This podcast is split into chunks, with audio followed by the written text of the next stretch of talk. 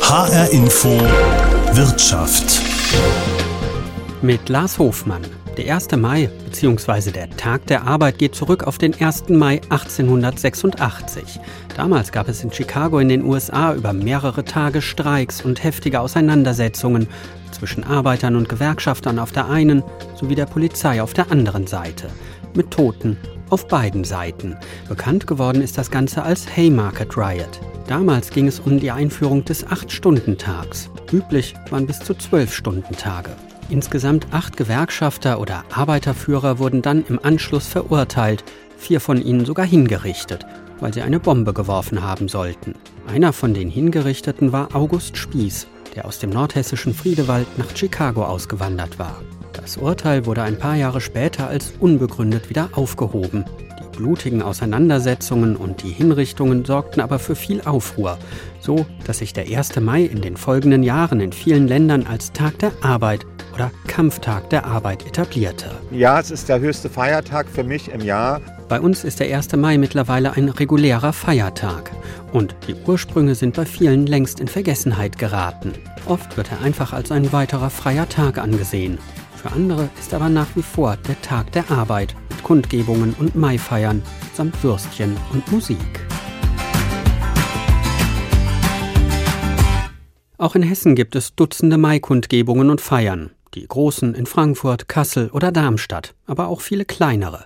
Ich wollte wissen, was heute noch Menschen dazu bewegt, solche Veranstaltungen zu organisieren. Deshalb habe ich mich mit Brigitte Putzweller verabredet. Sie ist die Vorsitzende der Naturfreunde Egelsbach-Erzhausen in Südhessen und hilft seit Jahren, hier eine Maikundgebung auf die Beine zu stellen. Wir sitzen jetzt hier auf unserem wunderschönen Gelände in Egelsbach gegenüber vom Flugplatz Egelsbach. Da befindet sich unser Naturfreundehaus. Und dieses Haus und Gelände wird ehrenamtlich verwaltet und ehrenamtlich betrieben von den Naturfreunden, von den Mitgliedern. Wir sitzen hier genauer ähm, auf Bierbänken an Biertischen. Man sieht äh, im Hintergrund hier schon so eine kleine Bühne. Ähm, da ist so ein Zeltdach drüber. Ist das hier sozusagen der Ort für die Maikundgebung in Egelsbach? Jawohl, genau richtig. Diese Bühne, die ist nicht nur für die Maikundgebung äh, aufgebaut, sondern für unser ganzes Open-Air-Kulturprogramm, was den ganzen Sommer überläuft. Aber jetzt als erste Veranstaltung natürlich die erste Mai-Veranstaltung. Mit allem, mit Gespräch, mit gemütlichem Zusammensitzen, mit einer politischen Rede, einer Ansprache und äh, anschließend spielt eine Band und dann äh, wird hier mal richtig gefeiert. Wie lange müssen Sie das vorbereiten? Das ist immer relativ viel Arbeit. Also man braucht auch eine große Gruppe von Freiwilligen, von Ehrenamtlichen, die das mit organisieren. Wir sind zurzeit 32 Menschen, die sich bereit erklärt haben, den 1. Mai mit vorzubereiten. Das ist eine große Logistik. Das geht los mit den ganzen Einkäufen, mit der Bestellung eines Spülmobils, weil wir ja umweltfreundlich sind und hier auf gar keinen Fall Pappgeschirr nehmen und ähm, alles, was dranhängt, äh, mit dem Getränkeverkauf, mit allem, was hier organisiert werden muss, mit der Musik und so weiter. Also das ist schon ziemlich viel Arbeit. Und im Vergleich zu anderen Mai-Kundgebungen, wo ja teilweise Tausende kommen, ähm, ist es ja eher eine kleine Veranstaltung, trotzdem 32 äh, Leute, sagen Sie. Warum nehmen Sie persönlich das auf sich? Weil wir das wichtig finden, dass diese Tradition des 1. Mai fortgeführt wird. Äh, wir sind ja ein Verein, der ähm, gegründet wurde in der Arbeiterbewegung. Und für uns ist es ganz, ganz wichtig, dass diese Tradition fortgesetzt wird. Das Ganze fing ja schon an 1950. Da wurde hier schon das, der erste große Mai-Veranstaltung gemacht und das wurde dann aber ins Bürgerhaus nach Egelsbach verlegt. Und da kamen aber immer weniger Leute und dann hat man sich in 95 rum in der Zeit überlegt, das wieder hier zu machen in Kooperation mit der Gewerkschaft und mit den SPD-Lern. Ist das für Sie zusätzliche Arbeit oder ist das äh, für Sie trotzdem auch sowas wie ein Feiertag? Es ist für uns ein Feiertag und Arbeit. Also es ist eine Mischung. Aber wir machen das gerne, weil, weil es uns eben so wichtig ist und auf was wir auch achten ist, wenn wir zum Beispiel die Mairede hören, dass wir dann zum Beispiel unseren Kiosk schließen, so dass alle die Möglichkeit haben, die jetzt hier Verkauf machen oder in irgendeiner Form beschäftigt sind, dieser Mairede zuhören können. Das ist uns schon auch wichtig. Und ansonsten macht uns, machen uns solche Feste eigentlich immer auch gute Laune. Trotz des großen Arbeitseinsatzes ist es einfach auch lustig und nett und man sitzt dann im Anschluss auch noch mal zusammen. Nö, das ist einfach ein schönes Ereignis. Mehrere hundert Menschen kommen zu den Maikundgebungen nach Egelsbach. Hier ist eben aber auch schon angeklungen, dass in den letzten Jahrzehnten das Interesse an solchen Veranstaltungen nachgelassen hat. Deshalb habe ich mit Professor Werner Plumpe über die Entwicklung des 1. Mai gesprochen. Er ist Wirtschaftshistoriker an der Frankfurter Goethe-Uni. Ich wollte wissen, wann der 1. Mai vom Kampftag der Arbeit zu einem Feiertag unter anderen geworden ist. Zunächst wollte ich von Werner Plumpe wissen, wie es Ende des 19. Jahrhunderts mit dem 1. Mai angefangen hat. Der Anlass war, dass aus verschiedenen Gründen an diesem 1. Mai es zu verschiedenen Streikaktionen kam. Das war, glaube ich, das erste Mal in Australien. Und dann später kam es zu einem großen Streik in den USA. Das fiel auch auf den 1. Mai, ich glaube, das war 1886. Und diese äh, Auseinandersetzungen haben eine Fanalwirkung gehabt, weil es äh, dabei eben auch um den Acht-Stunden-Tag ging. Und das war ja eine Forderung, die die Arbeiterbewegung weit über die USA hinaus auch in Europa vertreten hat. Und von daher wurde dann im Laufe der Zeit so eine Art symbolischer Tag daraus, wo man gesagt hat, am 1. Mai, da fängt ja auch das Frühjahr an und da ist das Wetter ganz gut, da geht man heraus, demonstriert, um diesen Acht-Stunden-Tag durchzusetzen und damit eine der zentralen Forderungen der frühen Arbeiterbewegung. Angefangen hat das Ganze tatsächlich als Auseinandersetzung um Arbeitsbedingungen und gar nicht als Feiertag, wir treffen uns äh, und demonstrieren mal gemeinsam. Nein, nein, nein, überhaupt nicht. Das ist ja auch gar kein Feiertag gewesen, also der staatlich sanktioniert geworden wäre. Das ist ja äh, pikanterweise in Deutschland erst seit dem Nationalsozialismus der Fall dass das eben ein staatlich geschützter Feiertag ist. Vorher war das ein selbstgewählter Tag der Arbeiterschaft, um ihren Kampf, ihren Einsatz für ihre Forderungen zu unterstreichen. Und dann sind solche Worte wie Kampftag der Arbeiterklasse in der Tradition der Arbeiterbewegung entstanden und dann auch gepflegt worden. So hat der 1. Mai, der ja traditionell eigentlich immer für Ausflüge in die Natur und anderes benutzt worden ist, dann äh, für die Arbeiterschaft und für die Arbeiterbewegung diese Bedeutung bekommen, Daher dann eben auch Kampftag der Arbeiterklasse. Sie haben es ähm, gerade schon angesprochen, 1933 hat sich das dann geändert. Da wurde der Tag von den Nationalsozialisten, vom nationalsozialistischen Staat übernommen und auch als Feiertag, als staatlicher Feiertag zum ersten Mal benutzt. Ja. Natürlich auch gerade für die Arbeiterbewegung, für die Gewerkschaften war das dann ja auch eine sehr schwere Zeit und eine sehr schwierige Situation. Und das kann man wohl sagen, denn es wurde ja erst der Mai 1933 zum mehr oder weniger staatlichen Feiertag erklärt und am nächsten Tag wurden die, am 2. Mai wurden die Gewerkschaften zerschlagen und ihre führenden Vertreter inhaftiert, schikaniert, äh, zum Teil in Konzentrationslager verbracht und die Arbeiterbewegung ja massiv unterdrückt. Also insofern ist das in dieser Hinsicht keine schöne Erinnerung an den staatlichen 1. Mai 1933, der de facto eben den Auftakt zur Unterdrückung der Arbeiterbewegung durch den Nationalsozialismus bildete. Dann ähm, hat sich das ja in der Bundesrepublik und nach dem Zweiten Weltkrieg äh, wieder geändert. Ähm, der 1. Mai ist dann auch wieder zum offiziellen Feiertag geworden. Sie sagen, der ganze 1. Ähm, Mai hat auch ähm, eine symbolische äh, Bedeutung. Wann ist das denn so ein bisschen mehr in Richtung allgemeiner Feiertag gegangen, dass da auch in Vergessenheit geraten ist, teilweise bei vielen Menschen, dass da äh, sehr viel mehr dahinter steckt, dass da ursprünglich auch mal wirklich der Streit um Arbeitsbedingungen, um Verbesserung der Situation von vielen Menschen stand. Mit der Durchsetzung der Massenkonsumgesellschaft, das geht Ende der 1950er und dann vor allen Dingen in den 1960er Jahren, dann doch sehr schnell voran. Es entsteht die verkürzte Arbeitszeit, die Fünf-Tage-Woche kommt, die Uhr, der Urlaub wird länger da nimmt die soziale Entwicklung der sozialen Frage eigentlich die Brisanz und es wird immer mehr äh, zu einer Art Selbstdarstellungstag der Gewerkschaften und von daher ist die Massenresonanz in diesen Jahren schon in den 1960er und dann in den 1970er nicht mehr sehr hoch gewesen, weil einfach für die Masse der Beschäftigten in Deutschland, in der Bundesrepublik Deutschland, um genau zu sein, die materiellen Lebensbedingungen eigentlich sehr günstig geworden sind. Man hatte ein relativ hohes Einkommen, man hatte relativ langen Urlaub, man hatte relativ kurze Wochenarbeitszeiten. Das alles nahm natürlich diesem Tag dann seine Brisanz. Er wurde dann in der Tat von einem Kampftag der Arbeiter um, um ein besseres Leben mehr und mehr zu einer symbolischen Veranstaltung der Gewerkschaften, in dem die ihre gesellschaftliche Bedeutung äh, darstellten, während äh, die Masse der Menschen diese Veranstaltung dann kaum noch besucht hat. Sagt der Frankfurter Wirtschaftshistoriker Werner Plumpe. Mit diesem Bedeutungsverlust des 1. Mai ging auch einher, dass die Gewerkschaften in Deutschland jahrelang Mitglieder verloren haben. Mittlerweile gibt es aber Forscher, die sagen, es habe sich etwas verändert. Die Kräfteverhältnisse zwischen Arbeitgebern und Arbeitnehmern hätten sich zugunsten der Arbeitnehmer verschoben. Zeichen seien unter anderem die harten Streiks der vergangenen Monate, zum Beispiel im öffentlichen Dienst, bei der Post oder der Bahn. Ich habe mich mit Michael Rudolph verabredet, für den schon wegen seines Amtes der 1. Mai einer der wichtigsten Tage des Jahres ist. Michael Rudolph ist nämlich Vorsitzender des DGB Hessen-Thüringen und damit ist er so etwas wie der oberste hessische Gewerkschafter. Ich wollte von ihm wissen, ob er sich noch an seinen ersten 1. Mai erinnern kann. Äh, ja, kann ich. Meine erste Mai-Veranstaltung, auf der ich war, war in äh, Bad Hersfeld.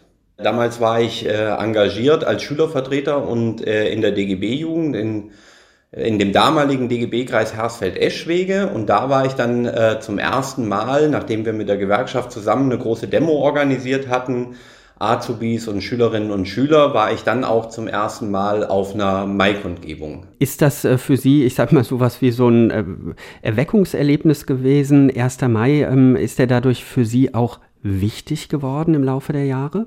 Erweckungserlebnis ist natürlich ein bisschen, äh, sag mal, das hat damals in mir tatsächlich was ausgelöst, äh, dass es so einen äh, Feiertag, Kampftag äh, gibt, an dem die gesamte Gewerkschaftsbewegung sich trifft, gemeinsam Erfolge feiert, aber auch neue Forderungen auf die Straße bringt, gemeinsam demonstriert. Das war eine Art der Geschlossenheit, anlassunbezogen, die ich bis dahin nicht kannte und das hat mich schon sehr beeindruckt. Ist das äh, vielleicht das, ähm, was den 1. Mai so wichtig macht, dass man sich äh, eben ohne einen speziellen Anlass, wir kämpfen für einen Erhalt von Arbeitsplätzen, für mehr Geld oder so, trifft und demonstriert äh, an so einem Feiertag? Ja, ich, das macht ihn aus. Natürlich ist die Genese äh, die, ähm, dass es der Tag war, als auf einer wichtigen Demonstration in den Vereinigten Staaten, an der ja auch ein Migrant aus Hessen teilgenommen hat, August Spieß, dort blutig niedergeschlagen worden ist. Aber seitdem ist das der Kampftag und der Feiertag der Arbeiterinnenbewegung geworden. Und es ist der Tag, an dem wir solidarisch zusammenkommen, weil es einfach so ist äh, resümieren, was passiert ist und aber auch äh, mit Selbstbewusstsein äh, unsere Forderungen nach außen bringen. Und das ist schon etwas sehr Besonderes und es ist schön, dass das in Deutschland auch ein Feiertag ist. Für viele Leute ist es einfach ein Feiertag, ein freier Tag. Ähm, viele sind auch äh, nicht mehr auf Mai-Kundgebungen gegangen. Jetzt äh, ist in den letzten, ich sag mal, Wochen und Monaten zunehmend zu hören, dass sich etwas verändert im Verhältnis von ähm, Beschäftigten und Unternehmen, dass sich die Kräfteverhältnisse umkehren, hat beispielsweise Marcel Fratscher vom Deutschen Institut für Wirtschaftsforschung ähm, gesagt. Merken Sie das auch ähm, mit Blick auf den 1. Mai, dass da eine andere Bedeutung reinkommt, dass das wieder wichtiger wird für Leute? Wir merken das insgesamt. Also wir sind gerade in äh, einer Phase ähm, äh, von andauernden Arbeitskämpfen. Wir haben äh, einige Tarifrunden abgeschlossen. Äh, es gibt Gewerkschaften, die diskutieren gerade die Verhandlungsergebnisse. Andere sind noch am Verhandeln. So, also insgesamt äh, merken wir schon, dass es eine selbstbewusste Arbeiterinnen und Arbeiterschaft äh, gibt, die sich in den Gewerkschaften organisiert und für die eigenen Rechte eintritt. Da geht es im Moment sehr stark um äh, die ganze Frage Sicherung der Kaufkraft. Wir haben viele Maßnahmenpakete von der Bundesregierung gehabt, aber klar ist auch, eine nachhaltige Kaufkraftsicherung ist nur die Lohnerhöhung, darum geht es. Und es gibt auch insgesamt ein neues Selbstbewusstsein. Da können die Arbeitgeber aus ihren Fenstern schreien, was sie wollen. Die Leute haben Bock auf Arbeit, aber sie haben Bock auf Arbeit, die sie mit ihrer Familie vereinbaren können und mit ihrer Freizeit vereinbaren können. Und ich bin mir sehr sicher, dass die Frage nach Arbeitszeitverkürzungen und nach Flexibilisierung der Arbeitszeiten in der Zukunft eine wesentlich größere Bedeutung haben wird und von den Beschäftigten auch mit einem anderen Selbstbewusstsein vorgetragen wird, als das in der Vergangenheit der Fall war. Beim Gewerkschafter Michael Rudolph schwingt da natürlich auch ein bisschen Hoffnung mit. Aber die hohe Inflation und auch der Personalmangel in vielen Bereichen wegen des demografischen Wandels gibt Beschäftigten und Gewerkschaften derzeit tatsächlich etwas Rückenwind. Die Tarifauseinandersetzungen und Streiks scheinen härter geworden zu sein. Es scheint tatsächlich so etwas wie ein neues Selbstbewusstsein bei Beschäftigten oder auch bei Gewerkschaften zu geben. Dabei gilt Deutschland im Vergleich etwa zu Frankreich nach wie vor als ein Land, in dem wenig und zurückhaltend gestreikt wird. Darüber habe ich mit Alexander Gallas von der Uni Kassel gesprochen. Er ist Sozialwissenschaftler und Streikforscher. Ich habe ihn gefragt, wie es mit Streiks im Zuge der Industrialisierung im 19. Jahrhundert angefangen hat. Natürlich musste das Streik Recht auch selbst erst einmal erkämpft äh, werden. Und das hat natürlich so funktioniert, dass die Leute sich in den Betrieben zusammengeschlossen haben und dann das einfach erst einmal ausprobiert haben, dass sie gesagt haben, sie gehen gemeinsam raus und sie arbeiten nicht mehr. Und das hat auch zu Repression geführt, zum Beispiel zum Eingreifen von Polizei, die dann Streiks niedergeschlagen hat. Es hat natürlich auch in vielen Fällen zu, einfach zu Entlassungen geführt. Also das Gegenmittel war dann einfach auch die Leute rauszuschmeißen, wobei die Kalkulation natürlich immer ist, wenn genug Leute dabei sind, dann kann man das auch nicht so einfach machen, weil man ja nicht so einfach andere Leute findet, die stattdessen arbeiten können. Aber das war zunächst mal ein äh, Zustand, der nicht rechtlich reguliert wurde und das ist auch in verschiedenen Ländern sehr unterschiedlich genau reguliert. Also wir haben in Deutschland in der Nachkriegszeit in Westdeutschland entstanden ein Arbeitskampfrecht, was eher etwas restriktiver ist, also klarere Grenzen äh, setzt im Hinblick darauf, was als ein legaler Streik angesehen wird. Das ist, wird in anderen Ländern etwas weiter gefasst. Also unserem Nachbarland Frankreich zum Beispiel darf man ja auch für wirtschaftspolitische und sozialpolitische Zwecke streiken. Das ist etwas, was in Deutschland zumindest nach der herrschenden Rechtsauffassung nicht geht. Aus Sicht äh, des Streikforschers, woran liegt das denn, dass es in Deutschland doch relativ streng geregelt ist, eng gefasst ist und am Ende ja auch äh, gar nicht wirklich, äh, wie beispielsweise in Frankreich teilweise, physisch so hart, wirklich physisch hart ist hier? Das hat was äh, mit dem Arrangement der Arbeitsbeziehungen zu tun, das entstanden ist nach dem Zweiten Weltkrieg in Westdeutschland. Da waren ähm, einige konservative Juristen federführend bei der Entwicklung des Streikrechts, einerseits über Gerichtsurteile, andererseits über Rechtsgutachten und haben das Recht restriktiv ausgelegt und das hat sich dann als Rahmen etabliert.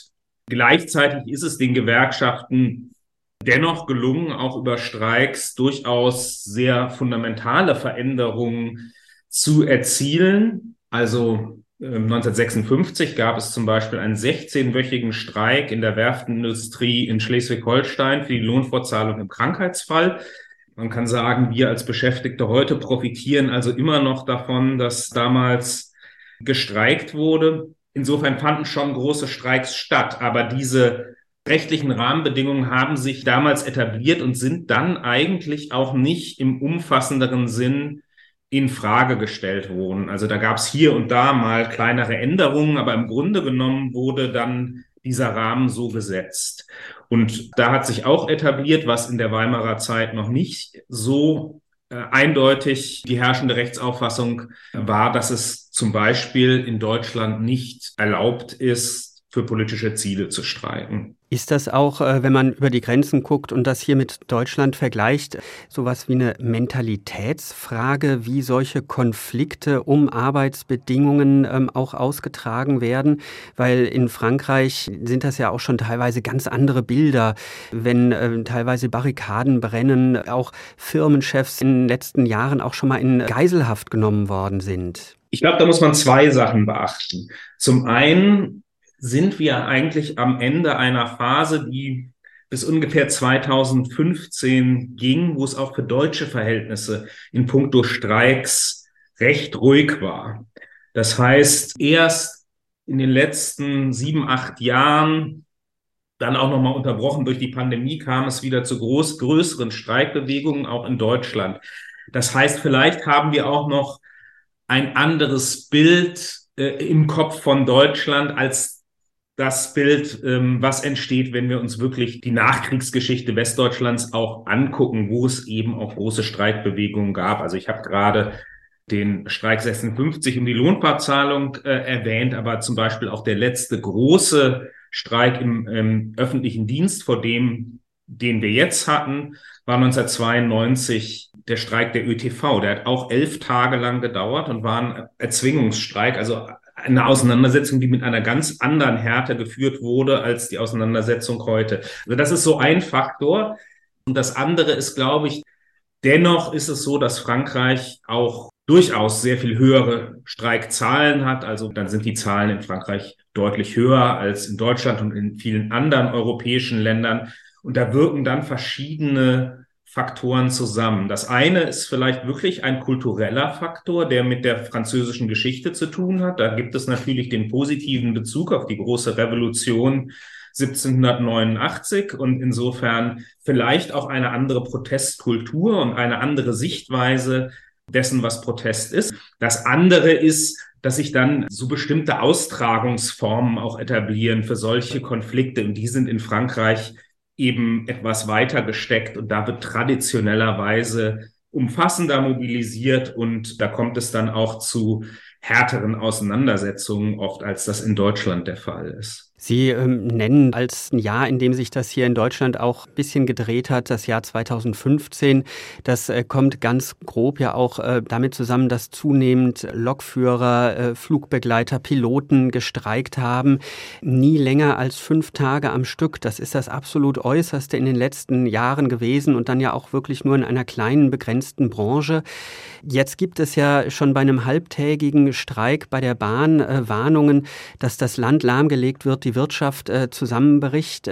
Wie äh, kommt das? Sind das Versuche, das Streikrecht ähm, einzuschränken oder sind wir einfach, äh, ich sag mal überspitzt gesagt, nichts gewohnt? Also das ist natürlich auch immer Teil ja, des Rituals, das sich abspielt, wenn wir Streiks haben, dass die Arbeitgeberseite so reagiert. Das ist eigentlich ein Standard, dass wir von der Seite hören, ähm, das ist nicht legitim, das geht viel zu weit. Das ist im Prinzip egal, ob die Streiks einen Tag dauern oder zehn Tage. Das gehört zum Klappern dazu. Was ich allerdings doch auch kritisch bewerten würde, ist, dass die Rufe nach Einschränkung des ohnehin schon restriktiven Streikrechts etwas lauter geworden sind. Also es gibt auch auf der politischen Ebene dann durchaus Unterstützung, ähm, wenn die Arbeitgeberseite sowas fordert und das, wie gesagt, auch äh, gemessen an deutschen Standards eigentlich gar nicht so riesige Streiks gerade stattfinden. Die sind groß gegenüber dem, was wir äh, lange Zeit erlebt haben, aber sind lange nicht so groß und so hart wie manche der Auseinandersetzungen, die wir in der Geschichte der Bundesrepublik gesehen haben. Und was da wichtig ist zu berücksichtigen, es gibt ein Gerichtsurteil vom Bundesarbeitsgericht von 1980 und das sagt, Tarifauseinandersetzungen ohne das Recht auf Streik wären nicht mehr als kollektives Betteln. Und ich glaube, das bringt wirklich sehr schön zum Ausdruck, wie wichtig das Streikrecht eigentlich ist. Denn wir haben ein Machtungleichgewicht zwischen äh, der Arbeitgeberseite und den Beschäftigten. Und der einzige Weg, wirklich wirksam für die Beschäftigten ihre Interessen zu vertreten, ist der Streik. Und deswegen müssen die auch manchmal, damit sie nicht kollektiv betteln müssen, zu diesem Mittel greifen. Und der zweite Punkt, der natürlich wichtig ist, wenn wir jetzt darüber reden, warum jetzt mehr Streiks stattfinden, hat das verschiedene Ursachen.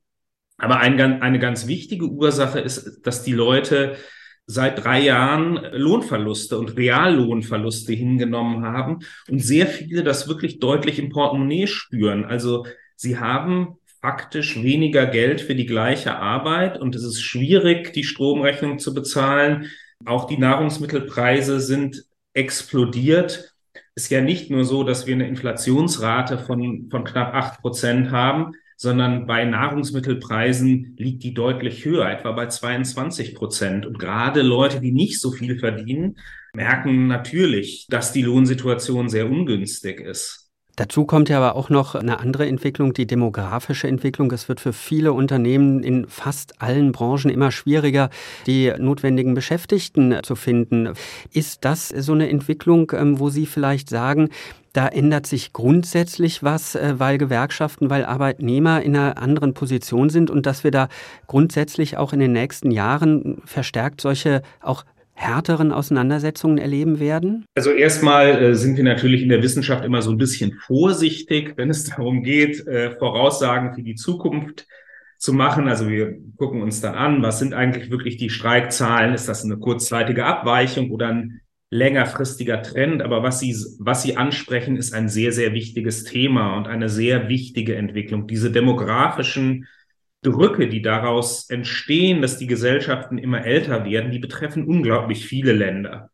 Natürlich liegt es nahe, und das sagt die Literatur zu Streiks und Arbeitskämpfen eigentlich seit jeher, in einer Situation, wo es nicht viele Arbeitskräfte gibt, ist es natürlich einfacher oder risikoloser für Leute zu streiken, Forderungen machtvoll zu erheben, weil man natürlich nicht so einfach ersetzbar ist. Und insofern würde ich schon vermuten, dass wir in eine Situation kommen, in der die Gewerkschaften stärker auftreten und machtvoller auftreten.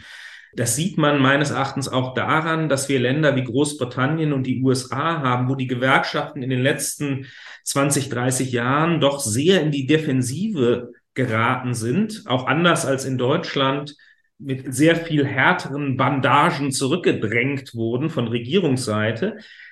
Und jetzt doch wieder Aufwind verspüren und stärker auftreten, viel streiten, präsent sind, auch in neuen Bereichen äh, mobilisieren und erfolgreich mobilisieren. Zum Beispiel gibt es sowohl in Großbritannien als auch in USA Streiks bei Amazon, was ja ein sehr großer, aber sehr neuer Bereich ist, ähm, wo eben dann die Beschäftigten sich auch anfangen zu organisieren. Und das deutet eben doch darauf hin, dass wir eine Verschiebung erleben. Streikforscher Alexander Gallas von der Uni Kassel glaubt, dass auch hierzulande mehr gestreikt werden wird, dass sich hier etwas verändert. Davon geht auch der Frankfurter Wirtschaftshistoriker Werner Plumpe aus. Das wird auf jeden Fall werden, denn die Inflation führt dazu, dass die traditionell doch harmonische sozialpartnerschaftliche Lohnpolitik, die für die Bundesrepublik ja ganz typisch war, dass die man einfach nicht wird aufrechterhalten können, denn die Gewerkschaften und die Arbeitgeber hatten sich lange Zeit an den Produktivitätsdaten gemeinsam orientiert. Das wird jetzt durch die Inflation verhindert und von daher werden die Kämpfe einfach härter werden. Da ist sicher von auszugehen. Auf der anderen Seite ist eben die Anzahl der Menschen, die als Arbeiter, als Arbeiterschaft gezählt werden, doch in den vergangenen Jahren und Jahrzehnten deutlich geschrumpft. Äh, noch in den 1960er Jahren äh, war die Hälfte der Menschen in der Industrie beschäftigt und davon waren wieder über 70 Prozent äh, Menschen, die zur Gruppe der Arbeiter gehört haben. Das ist ja heute alles sehr viel anders geworden. Die Beschäftigten sind sehr viel differenzierter. Wir haben eine sehr andere Zusammensetzung von der Herkunft her, vom Geschlecht her, von allem, äh, von den Qualifikationen her. Alles das macht heute die Vorstellung einer geschlossenen, solidarischen, proletarischen Arbeiterbewegung, wie sie eigentlich hinter dem historischen 1. Mai steht, doch eher unwahrscheinlich, dass so etwas wiederkehrt. Aber was sicher ist, wir bekommen äh, deutlich härtere soziale Auseinandersetzungen. Und das kann dazu führen, dass der 1. Mai als Tag, an dem diese Kämpfe symbolisch dargestellt werden, dass der auch wieder an Bedeutung gewinnt. Sicher ist das allerdings meiner Ansicht nach nicht. Der Wirtschaftshistoriker Werner Plumpe ist sich nicht sicher, ob der 1. Mai bei allen Veränderungen tatsächlich wieder mehr Bedeutung bekommen wird. Nochmal zurück nach Egelsbach zur Maikundgebung bei den Naturfreunden. Mit dabei ist auch Tiny Hobbs, unter anderem Betriebsrat bei der Post und ehrenamtlich beim DGB engagiert. Auch er hat die Maikundgebung hier mit vorbereitet. Der 1. Mai ist für mich als Gewerkschaftler enorm wichtig. Ganz einfach das Selbstbewusstsein der Gewerkschaftler zu stärken, sagen wir haben hier unseren Tag, kommt her, lasst uns gemeinsam feiern, weil es mir persönlich wichtig ist, tue Gutes und rede drüber. Und am 1. Mai ist überhaupt die Gelegenheit dafür, über die Erfolge, die wir ohne weiteres haben, zu reden. Letzter großer Erfolg ist der Streik der Lkw-Fahrer auf dem Rastplatz Grevenhausen, den wir auch gewonnen haben. Da durfte ich als ehrenamtlicher, überzeugter Kollege auch helfen, die Kollegen vor Ort zu unterstützen. Da waren wir einfach klasse. Und nochmal, Gewerkschaft in diesem Land ist gut. Und es gibt andere Länder, die sind gar nicht so weit weg von hier. Da hat man als Gewerkschafter ein richtig schlechtes Leben. Das heißt, ähm, dieser Fall in Gräfenhausen, wo ja über 60 Lkw-Fahrer wochenlang kampiert haben, um äh, zu erstreiten, dass sie ihren Lohn bekommen, der ihnen teilweise davor enthalten worden ist. Sind das Fälle, wo sich zeigt, dass vielleicht ähm, Arbeitnehmer auch erkennen, dass sie sich zusammentun müssen, dass sie für ihre Interessen ähm, sich einsetzen müssen? Ja, auf jeden Fall. Und ich kann sagen, zum großen Teil hat es die Bevölkerung aus dem Kreis Offenbach schon erkannt, weil es waren viele Menschen auf dem Rastplatz, haben Spenden vorbeigegeben. Auch hier die Naturfreunde Egelsbach, als wir in der Vorbesprechung waren zum 1. Mai, haben mir eine Riesentasche mitgegeben, gefüllt mit Lebensmitteln, die ich dann äh, übergeben durfte im Namen der Naturfreunde Egelsbach. Das ist einfach klasse. Und bei den Kolleginnen und Kollegen hier vor Ort ist das einfach selbstverständlich. Jetzt ist ja der 1. Mai wirklich ein Feiertag, ein ganz offizieller Feiertag. Ist der für Sie als Gewerkschafter tatsächlich sowas wie der höchste Feiertag im Jahr? Jetzt muss ich Ja sagen. Es ist, ja, es ist der höchste Feiertag für mich im Jahr, weil es einfach ein toller Tag ist. Ich kann dann hier zusammen mit Kolleginnen und Kollegen sitzen. Wir unterhalten uns auch über Problemchen, die wir meinen zu haben. Aber wenn wir dann uns äh, austauschen, stellen wir oft fest, hey, die Probleme, die wir haben, die können wir gemeinsam locker lösen und dann haben wir es. Richtige Probleme gibt es in anderen Ländern auf diesem Kontinent. Sagt Gewerkschafter Tiny Hobbs. Für ihn jedenfalls ist der 1. Mai nach wie vor ein hoher Feiertag und nicht einfach nur ein freier Tag. Mein Name ist Lars Hofmann.